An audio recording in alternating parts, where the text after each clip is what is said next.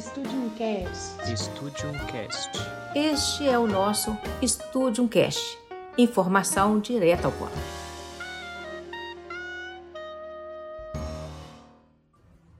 Olá, pessoal. Aqui é a Vera Lima e eu estou de volta com mais um podcast da Estúdio Eficaz Comunicação. É informação direta ao ponto.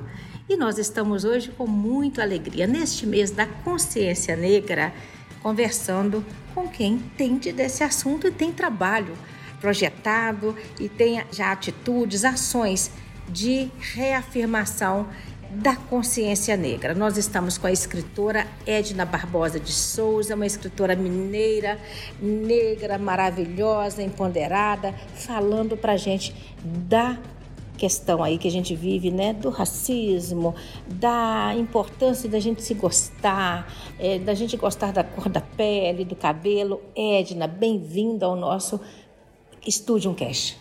Obrigada, para mim é uma alegria estar aqui com vocês. Me conta o seguinte, fala de você primeiramente. Eu gosto muito de conhecer as pessoas, saber com quem estamos falando, quem está aqui emprestando a sua voz para que a gente possa ouvi-la. Eu acho que é bacana a gente falar que eu sou negra. Começar por aí, né? Que eu sou negra e ontem eu falava para minhas filhas assim: minhas filhas, eu sempre trabalhei muito essa questão com elas. E uma das histórias é baseada na história que a minha filha viveu. E eu sempre falei com minhas filhas assim: ó, o pior de tudo da, que eu lembro da minha infância era quando a, eu, minha mãe relaxava o meu cabelo. Você vai entender porque eu estou contando essa uhum. história e, e depois não conseguia manter. Então o cabelo ficava entre um cabelo relaxado e um cabelo crespo. E as pessoas riam muito do cabelo, do meu cabelo, riam muito, até o dia que eu aprendi que eu tinha que ser quem eu queria ser, eu tinha que ser quem eu era. E eu era negra, eu tinha o cabelo crespo, eu tinha as minhas características e eu tinha que me empoderar. Mesmo recebendo rejeição e não de tantos lugares, até de escolas, por causa da minha cor, por causa de quem eu era, eu me empoderei e falei: não, eu posso e eu vou fazer. E eu comecei a correr atrás daquilo que eu me propunha fazer, que era a contação de história através das minhas histórias, dos meus livros. Então você sofreu racismo? Você hum. viveu isso na pele? Eu vivi isso na pele, tanto o bullying dos meus colegas, né? Porque eu ouvia o tempo todo. Eu venho de uma infância, de um bairro, de uma escola, que o que eu ouvia todos os dias dos meus colegas, todos os dias, é que eu era preta, pobre, do cabelo duro e crente da bunda quente. Era assim ainda que eu ouvia.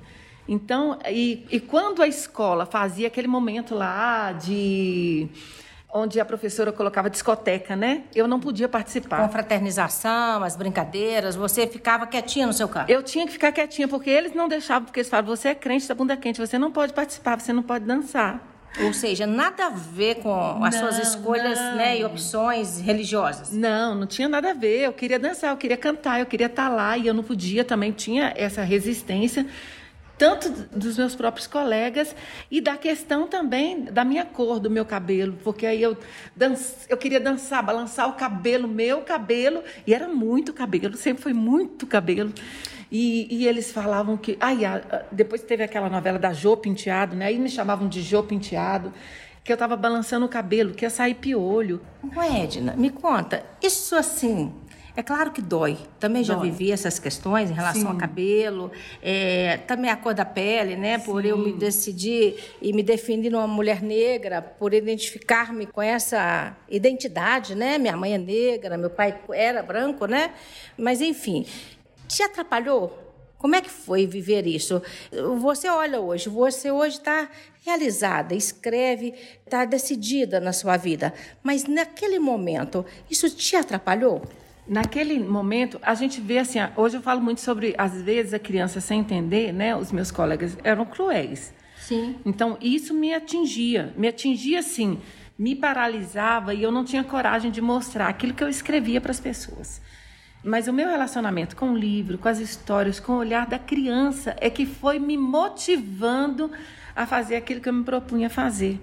Quando eu contava uma história para uma criança do projeto social, e ela começava a me fazer perguntas, querer dar nome para os meus personagens, a se envolver nas histórias. as minhas filhas que amavam as histórias e que paravam tudo para ouvir história. Quando eu falava, tá na hora da história, vinha todo mundo correndo, parava o que fosse para ouvir as histórias, para ver o que eu escrevia. E isso foi me dando força e me mostrando que, além daquilo que eu ouvia, é, eu tinha um propósito, eu tinha um projeto, eu era quem eu era, eu precisava me afirmar nisso. Então eu comecei esse trabalho de, de autoconhecimento mesmo, de buscar, de me orientar, de me fortalecer e escrever as minhas histórias. E que mulheres te inspiraram? Mulheres negras ou mulheres brancas?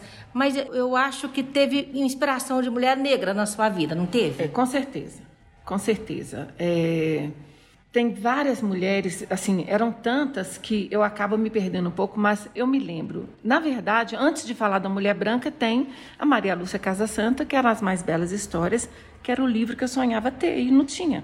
Sim. A minha professora tinha esse único livro no armário Maria dela. Casa Santa, todo mundo, todas né? nós Não é? Todas nós da Todas mesma. nós. As mais belas histórias. E era o livro que de vez em quando ela deixava eu pegar e folhear aquele livro. Então, é, eu era apaixonada com a Maria Lúcia Casa Santa. E eu lembro até na, na infância das minhas meninas, porque na minha época não tinha muita mulher negra que despontasse. Você tem né? duas meninas, é Eu isso? tenho três. Três? filhas, Como, é, três. como elas chamam? Tem a Rafaela, né, que é a mais velha, faz mestrado hoje de farmácia e tal. A Rízia, que faz psicologia. E a Débora Ruama, que é a Ruama, que ela é publicitária. Sim. E, E- você, e seu marido é? Éder José. O Éder, é, né? ele O Éder faz um trabalho também social com você. Também, a gente faz um trabalho social, sempre envolvidos né, com essa questão social, de projeto social. Sim.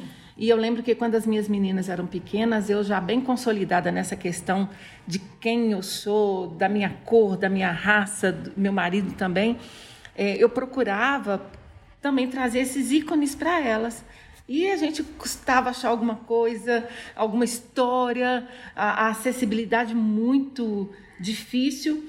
Então eu procurava em jornais, revistas e colocava na capa do, do caderno da escola, por dentro eu colocava a foto daquela mulher, daquela personalidade, colocava foto do Mandela, colocava foto de jogadores, pessoas famosas, Todos negras. negros, negros e negras. Sim, para elas se inspirarem, para Sim. mostrar, olha, tem Então, esse foi talvez o seu segredinho ali, né? Você foi se espelhando e olhando para quem tinha a mesma cor da sua pele. quem tinha a mesma cor e que ia romper com todas as dificuldades que eu rompi para chegar onde precisava chegar.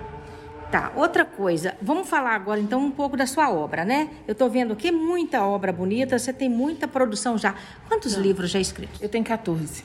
Que maravilha, parabéns. Não é fácil não, para uma mulher negra, periférica, porque você vem de uma periferia certamente. Com certeza, Né? né? Do pé da favela mesmo ali, né? Pois é, de, de qual região? Eu nasci no bairro São Bernardo. Sim. sabe? E a escola é bem ali, pertinho da Vila Aeroporto, onde eu me apaixonei pelas pessoas e, e os projetos sociais que a gente desenvolveu foram É uma escola pública?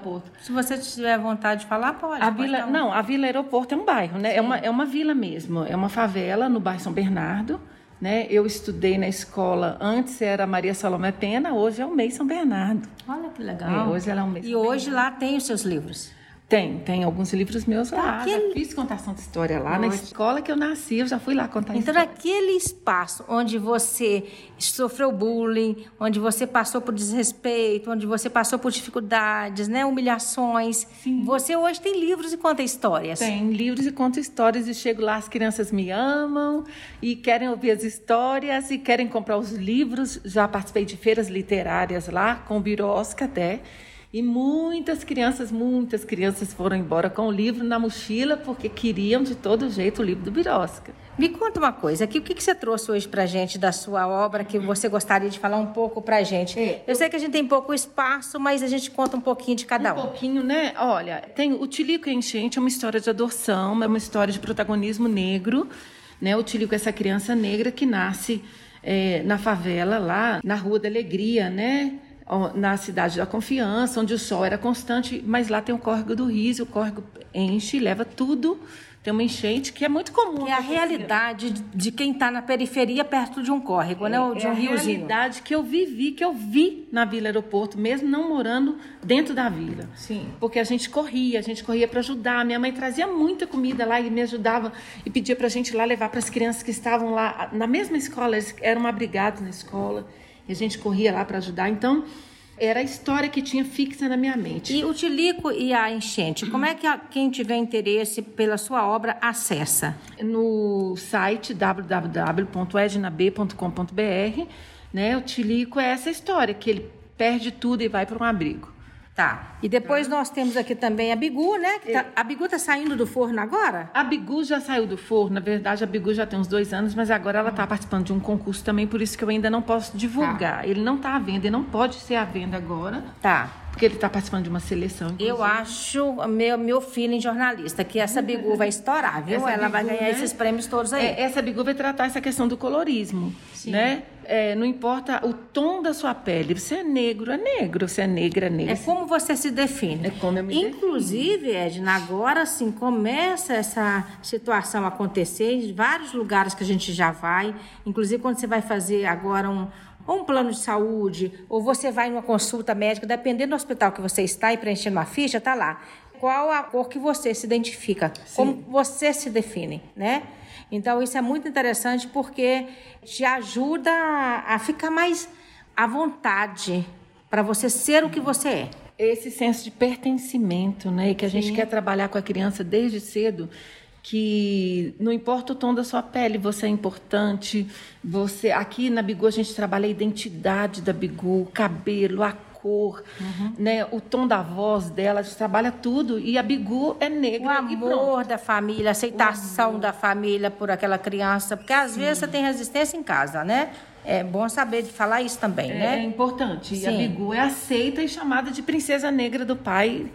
E, e, pronto. E para onde ela vai, inclusive na escola, ela chega e diz: Não, eu sou negra e pronto. Uhum. Então aí, desde cedo é importante afirmar, né? As meninas precisam ter a alegria e ter orgulho de ter a sua cor, que é maravilhosa. O negro é lindo, a negra é linda, né? É, e eu tive alunas que não iam, crianças na UMEI, que não iam na escola se não tivessem com o cabelo pranchado. Uhum. Crianças negras, porque elas tinham medo de chegar lá e as outras crianças rirem do cabelo, rirem é, do tom da pele. Então elas tinham que andar assim lisas, né? impecavelmente lisas, Sim. com medo dessa questão. E, e, quando eu via que lá em casa era diferente, porque as meninas eram princesas negras do pai ou da mãe, independente de como o cabelo fosse, eu quis trazer essa história para trabalhar esse protagonismo na menina, no menino, e essa aceitação e esse sentimento de pertencimento. Onde eu estou, eu sou negra e eu me encaixo ali, eu tenho um espaço ali. Eu estou vendo aqui que você tem também o menino que nasceu com asas, que conta também um outro momento de superação, né, de uma criança. Sim. É, você você está nessa criança negra, de uma criança negra, né? Meio obesa também. Ele passa por uma questão de obesidade também. Ele era meio gordinho, antes bem magrinho, mas vai crescendo e, hum. enfrenta essas questões. E, e, ele foi um menino que ficou sem lugar, sem casa, sem família de uma casa para outra, de um lugar para outro, ele tinha uma coisa que o assegurava, que era o colchão.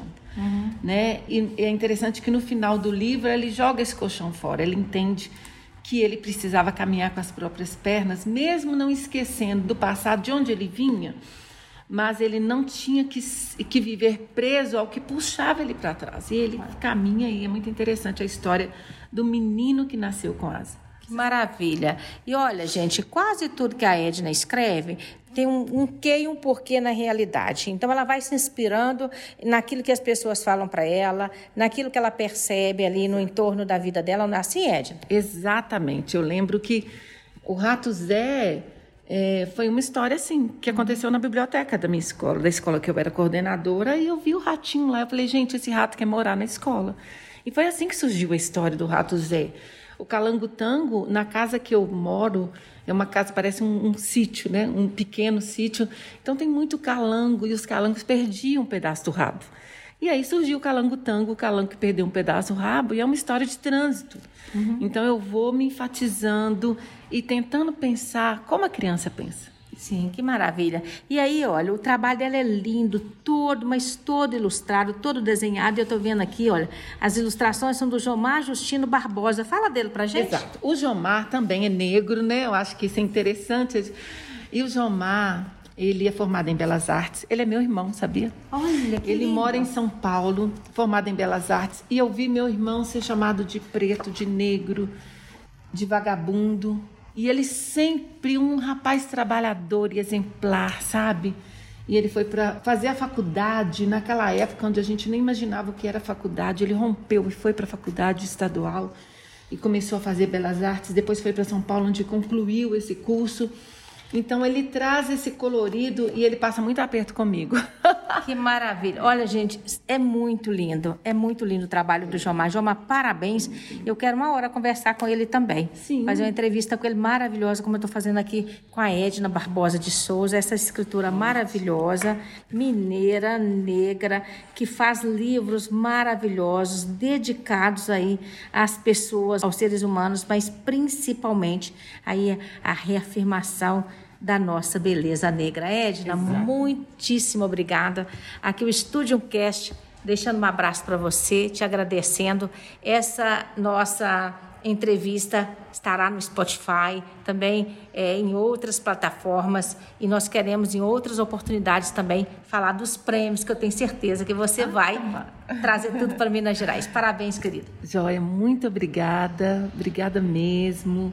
A plataforma, você. Para mim é uma alegria estar aqui com vocês. Um orgulho, né? Me Sim. sinto privilegiada. E, e eu quero só deixar isso aqui, olha. É, eu, eu também rompi, passei por muitas questões do, do preconceito, do racismo, e eu me senti assim, sem, fora do mundo por causa de quem eu era. Até o dia que eu entendi que eu era importante e que a minha história e as histórias que eu escrevo podem mudar a história de muitas pessoas. Pois é, e você vai saber, vai entender isso lendo também as histórias da Edna. Você encontra todo esse trabalho no site dela. Ela já falou aqui pra gente www.ednab.com.br. A livraria As- Van Gogh também tem esse Isso. livraria do psicólogo. Olha, Livraria Van Gogh, Livraria do Psicólogo, tudo você encontra trabalho da Edna, gente. Vale a pena. Eu posso garantir para vocês testemunhar. Estou vendo, é maravilhoso, é encantador. Estou indo, tá? Deixando para você aí, olha, um queijo e um beijo. Fui!